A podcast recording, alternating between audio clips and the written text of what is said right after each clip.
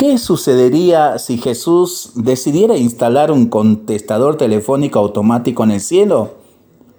Imagínate a vos mismo orando y escuchando el siguiente mensaje. Gracias por llamar a la casa de mi Padre. Por favor, seleccione una de las siguientes opciones.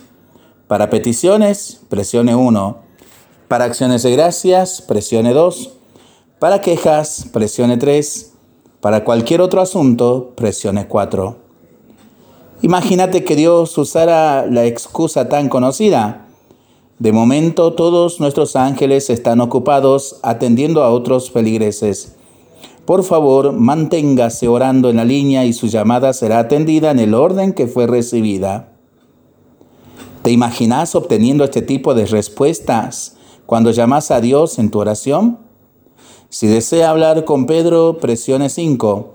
Con el arcángel Miguel, presione 6 con cualquier otro ángel presione 7.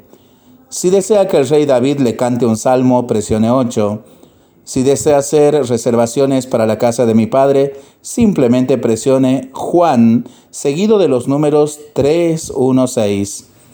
Si desea obtener respuestas a preguntas sobre los dinosaurios, la edad de la Tierra, ovnis, dónde está el arca de Noé, por favor espere a llegar al cielo.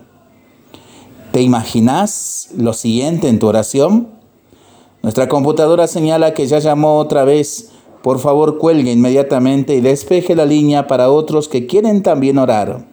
O bien, nuestras oficinas estarán cerradas el fin de semana por causa de Semana Santa.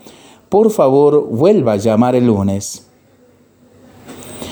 Gracias a Dios que esto no sucede.